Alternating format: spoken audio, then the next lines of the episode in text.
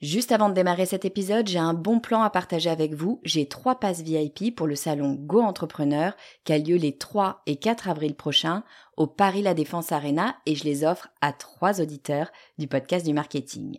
Alors, c'est quoi le salon Go Entrepreneur? Eh ben, c'est juste le plus gros salon de l'entrepreneuriat en France avec 45 000 personnes, 250 conférences et des grands noms de l'entrepreneuriat comme Frédéric Mazzella, Kelly Massol, Céline Lazorte, Éric Larchevêque, Justine Hutto, Catherine Barba, Maurice Sacco, Antonia Flelou, bref, il y a du beau monde et mes passes, eh ben, ils vous permettent d'accéder au club VIP où il y a tous les speakers. C'est la meilleure occasion que vous aurez de les rencontrer. Pour participer, c'est simple, il suffit d'être abonné à ma newsletter. Je tirerai au sort trois personnes le 29 mars. Si vous ne recevez pas déjà mes emails, eh bien, il suffit de vous abonner sur le podcast du marketing.com slash newsletter. Vous écoutez le podcast du marketing, épisode 89.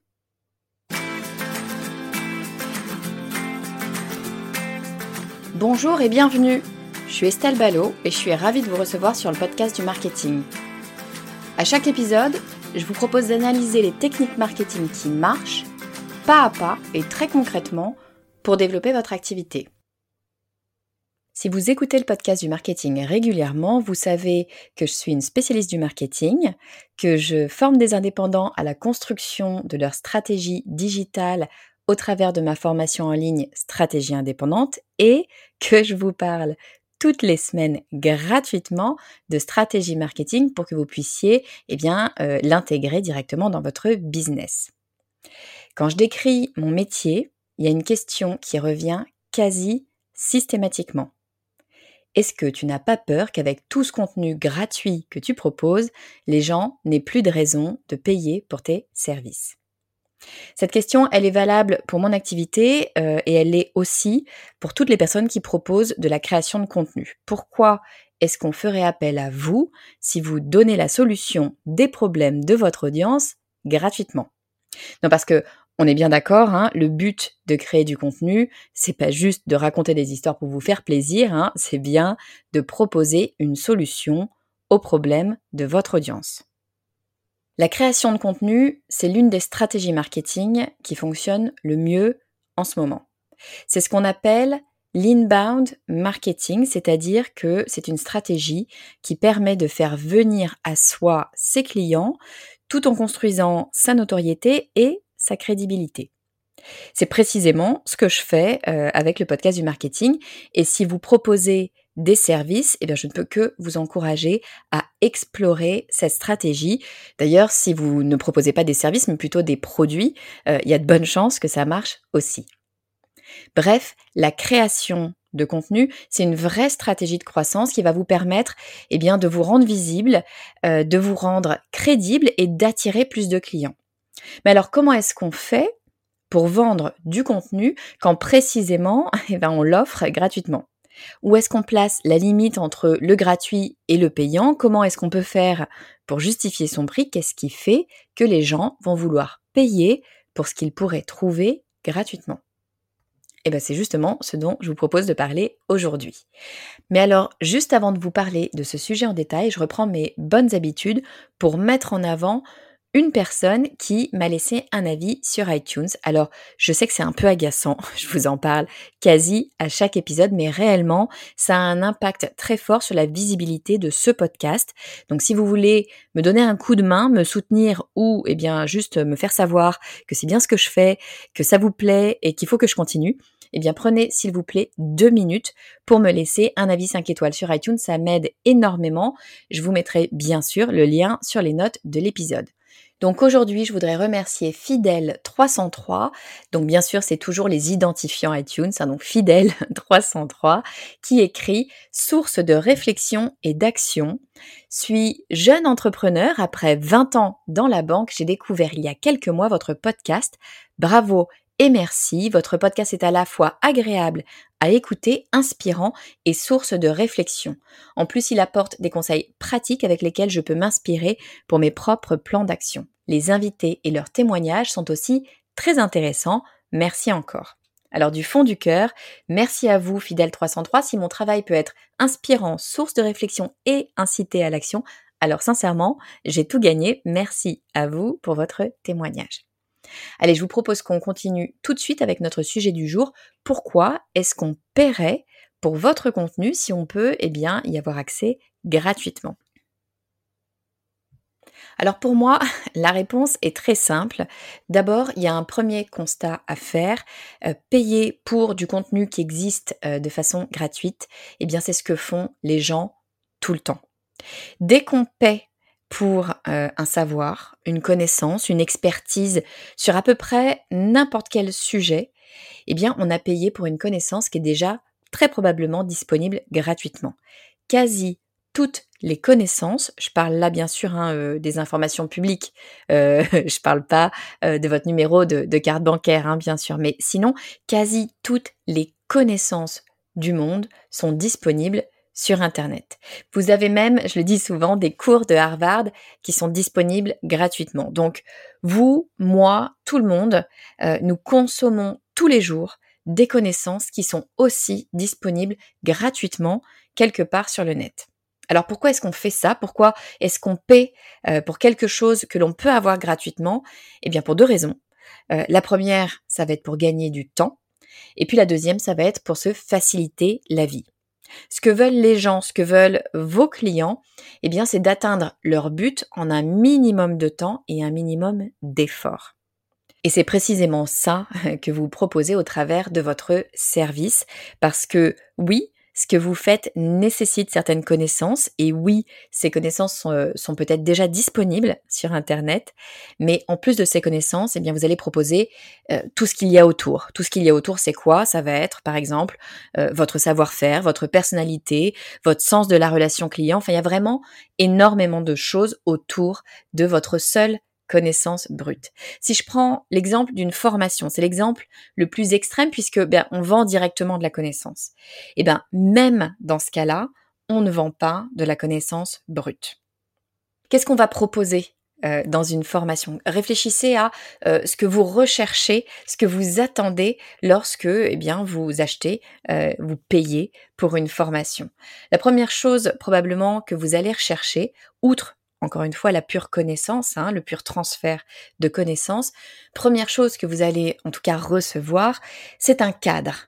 Hein. Le fait même de vous inscrire euh, à une formation, que ce soit une formation en présentiel, en ligne, une formation euh, dans une école, une formation professionnelle, finalement, peu importe, hein, ça change pas vraiment le fond. Première chose que vous allez recevoir, c'est un cadre. C'est le fait de se dire, je suis inscrit je suis inscrite à une formation, je sais que cette formation a lieu de telle à telle date, euh, est disponible à tel moment, sur telle plateforme, à tel endroit. Soit je dois moi-même me rendre euh, à un endroit physiquement, soit elle est disponible sur une plateforme sur Internet dont j'ai euh, le login, le mot de passe, etc. etc. donc ça, c'est un premier cadre hein, physique ou en tout cas matérialisé. Deuxième cadre, c'est un cadre de motivation dès lors que vous avez fait dès lors que vous avez fait le pas de vous inscrire à une formation, c'est que vous avez une certaine motivation et le fait euh, de vous inscrire va vous motiver d'autant plus, euh, bah, encore plus bien évidemment si c'est vous directement qui payez, mais même si c'est pas vous directement, si vous payez via euh, votre compte CPF, donc votre compte CPF, c'est le, le, compte formation auquel toutes les personnes qui travaillent ont droit et qui vous donne en fait des droits à la formation. Donc, vous ne payez pas directement dans le sens où c'est des, des, fonds qui sont sur votre compte formation qui sont alloués à la formation, mais enfin fondamentalement c'est quand même bien vos fonds puisque vous avez travaillé pour avoir le droit euh, à ces euh, prestations. Donc, vous payez en soi pour cette formation, ça vous donne une certaine motivation, ou en tout cas, ça va venir renforcer votre motivation. Donc, vous êtes vraiment dans, engagé dans un système qui va vous faire avancer vers cette formation, vers, ce transfert de savoir. Et puis, en plus de ça, dès lors que vous êtes inscrit, inscrite euh, à une session de formation, eh bien, vous allez vous organiser. Vous allez ne serait-ce que prévoir le temps pour pouvoir euh, eh bien suivre cette formation. Donc si on est sur une formation en présentiel, euh, bien évidemment, vous allez avoir des horaires. Hein, très probablement, on va vous dire, vous allez recevoir une convocation, on va vous dire, euh, vous avez rendez-vous à tel endroit, tel jour, de telle heure à telle heure, etc., etc. mais si vous êtes sur une formation en ligne, vous aurez probablement aussi un certain timing. Euh, la, formation va débuter à une certaine date, se terminer à une certaine date. Selon les formations, on va vous dire que vous avez accès à la formation pour un temps déterminé ou pour un temps infini, mais toujours est-il que voilà, elle va démarrer cette formation à un moment précis. Et puis vous, vous allez dans votre emploi du temps euh, devoir libérer du temps euh, pour cette formation, que ce soit du temps pour euh, eh bien euh, euh, visionner la formation, alors que ce soit un document écrit, un document vidéo, un audio, enfin là peu importe, hein, mais pour en tout cas prendre cette connaissance. vous allez avoir aussi du temps probablement de travail qui peut être de la pure réflexion ou de la mise en place concrète des éléments que vous apprenez. mais toujours est-il qu'il va falloir que vous prévoyez un certain temps de disponibilité pour cette formation. Donc tout ça, ça va vous créer un certain cadre que vous avez qui est généré finalement par le fait de prendre une formation, une formation payante. Deuxième élément que vous allez finalement recevoir dès lors que euh, vous allez sur une formation un petit peu plus concrète comme ça organisée, ça va être un certain process. Euh, vous allez avoir très probablement euh, des rendez-vous en plus du timing pur de eh bien on a rendez-vous tel jour à telle heure à tel endroit, vous allez avoir très probablement des temps forts dans cette formation, des rendez-vous, peut-être des sessions en live. Je pense par exemple aux sessions en ligne, bien souvent en tout cas moi c'est ce que je fais, je des rendez-vous. Dans mon cas, c'est tous les jeudis matins à 11h. On a une session de questions-réponses en live avec les participants à la formation. On va pouvoir échanger où je vais pouvoir directement répondre à toutes les questions. Donc on sait que c'est un rendez-vous bien particulier. Vous allez pouvoir avoir des, euh, des rendez-vous ponctuels aussi. Hein. Ça peut être des rendez-vous de coaching par exemple euh, ou autres. Hein. Vraiment tout dépend de la formation. Mais en tout cas, voilà, des espèces de rendez-vous qui vont venir comme ça ponctuer euh, votre apprentissage tout au long euh, de votre formation. Et puis vous allez avoir tout ce qui va être organisé par le formateur ou euh, la formatrice pour vous faire avancer.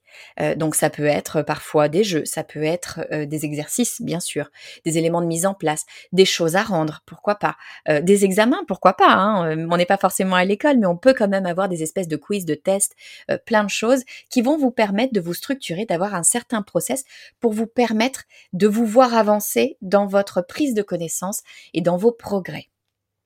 Tous ces éléments-là, bien évidemment, bah, ce pas des éléments que vous allez trouver euh, construits comme cela sur Internet de façon gratuite. Sur Internet, vous allez avoir de la connaissance brute et à vous de l'emmagasiner, à vous de vous organiser, à vous de faire les démarches, à vous d'aller rechercher des exercices, à vous euh, d'organiser des sessions si vous pouvez les organiser, euh, des sessions d'échange avec d'autres personnes.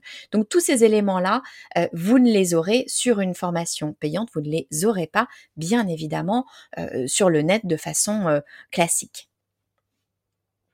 Autre élément que vous allez retrouver euh, sur une formation construite, et je pense que c'est probablement l'élément le plus important, c'est ce que j'appelle moi la curation, c'est-à-dire le choix qu'a fait le formateur ou la formatrice, ce choix qu'il ou elle a fait de mettre en avant tel et tel élément, telle et telle information dans votre formation. Pourquoi? Parce que quel que soit le sujet qui est abordé. Euh, que ce soit le sujet du marketing dans mon cas, mais franchement, ça peut être euh, la jardinerie, euh, ça peut être la couture, ça peut être, enfin, que sais-je, peu importe, franchement, n'importe quel sujet, vous avez une montagne d'informations qu'on peut vous transmettre. Donc nécessairement, ce qui va être extrêmement important, c'est que quelqu'un d'extérieur puisse choisir les éléments qui sont les éléments essentiels dans votre cas à vous.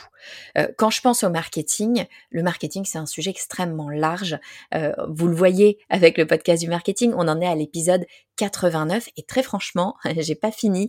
J'en ai sous le coude des épisodes, j'en ai plein et c'est logique parce que eh bien le marketing c'est un sujet extrêmement large, extrêmement vaste qui en plus évolue en permanence. Donc on a toujours des choses à dire.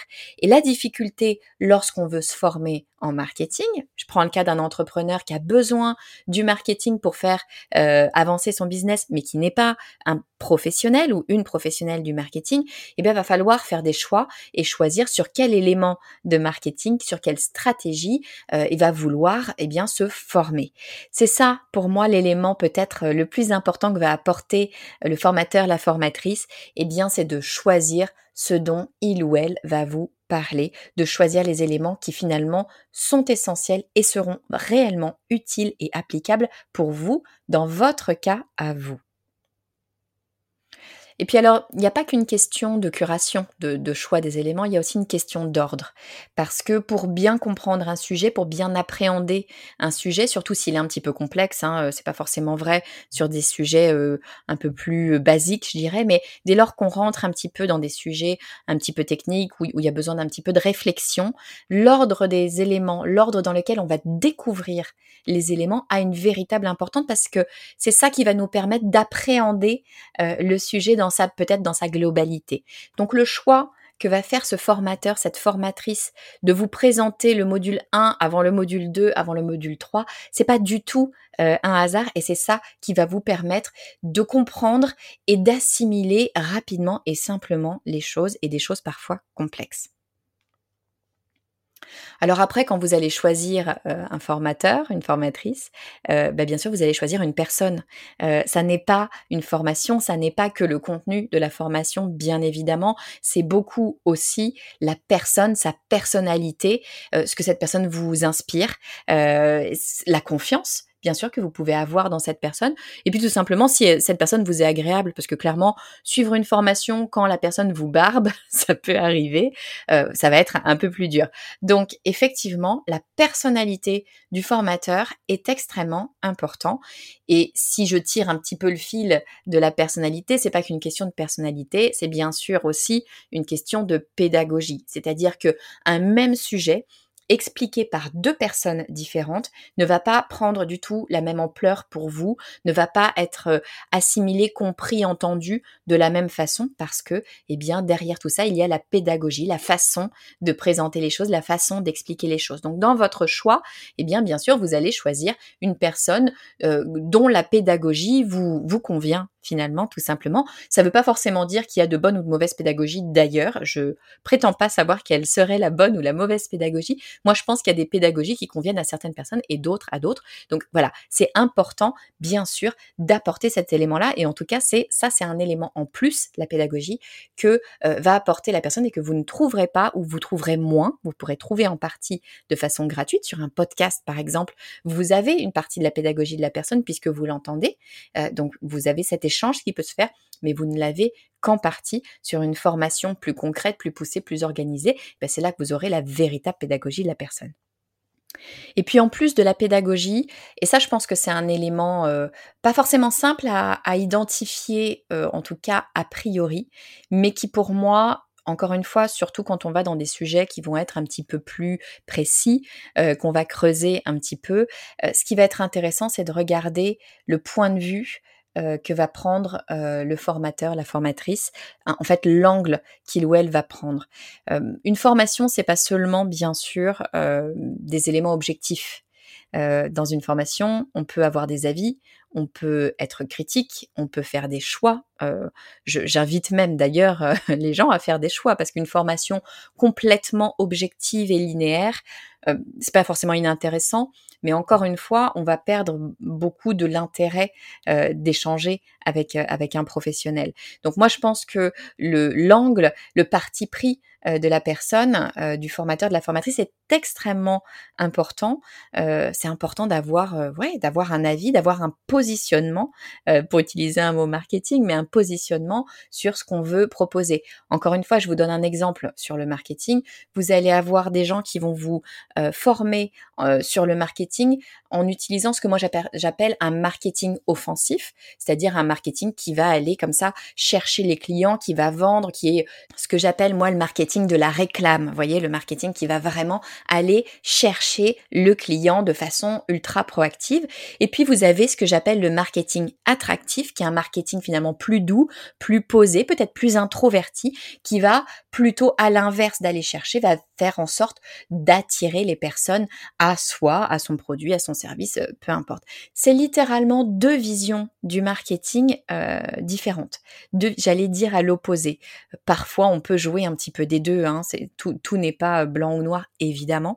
Mais en tout cas, euh, lorsque vous allez choisir une formation en marketing, eh ben, vous allez choisir d'entrée de jeu d'aller vers quelqu'un qui va vous emmener plus vers du marketing offensif ou plus vers du marketing d'attraction. Et puis dernière chose que vous allez aller chercher dans une véritable euh, formation, bien évidemment, c'est l'échange, c'est l'interaction. C'est-à-dire que lorsque l'on a une formation, euh, on a euh, un rapport avec le formateur ou la formatrice qui est éminemment important, euh, la, possibilité bien sûr de pouvoir poser des questions, de pouvoir échanger, de pouvoir discuter. Bien évidemment, euh, c'est au cœur euh, d'un principe de formation, mais il n'y a pas que ça. Il faut pas l'oublier. Une formation, à moins d'être sur une formation individuelle, bien souvent quand on est en formation, on est en groupe. Il y a tout ce qui est de l'ordre de l'interaction avec le groupe. Et ça, à mon sens, on y pense bien souvent trop tard, ou, ou, en tout cas on le, on le réalise une fois qu'on est dans la formation. Mais pour moi, c'est vraiment quelque chose d'extrêmement important, c'est-à-dire que lorsque vous faites une formation de groupe, il y a une émulation avec ce groupe. Ce groupe va vous permettre d'avancer plus vite parce que il va y avoir un échange d'idées, un échange de points de vue, encore une fois, entre les différents membres du groupe. Et ça, c'est extrêmement important pour venir construire toutes vos connaissances. Et puis en plus de l'émulation, il peut aussi y avoir du soutien. Parce que une formation, alors encore une fois, tout dépend du type de formation euh, qu'on va faire, mais si on est sur une formation qui va demander euh, vraiment du travail, euh, eh bien ça peut être fastidieux, fatigant, difficile par moment, on va pas se le cacher, de, voilà d'aller jusqu'au bout d'une formation. Le fait d'avoir un groupe, d'avoir des gens qui au même moment que vous suivent la même formation que vous, sont dans finalement ont les mêmes contraintes que vous,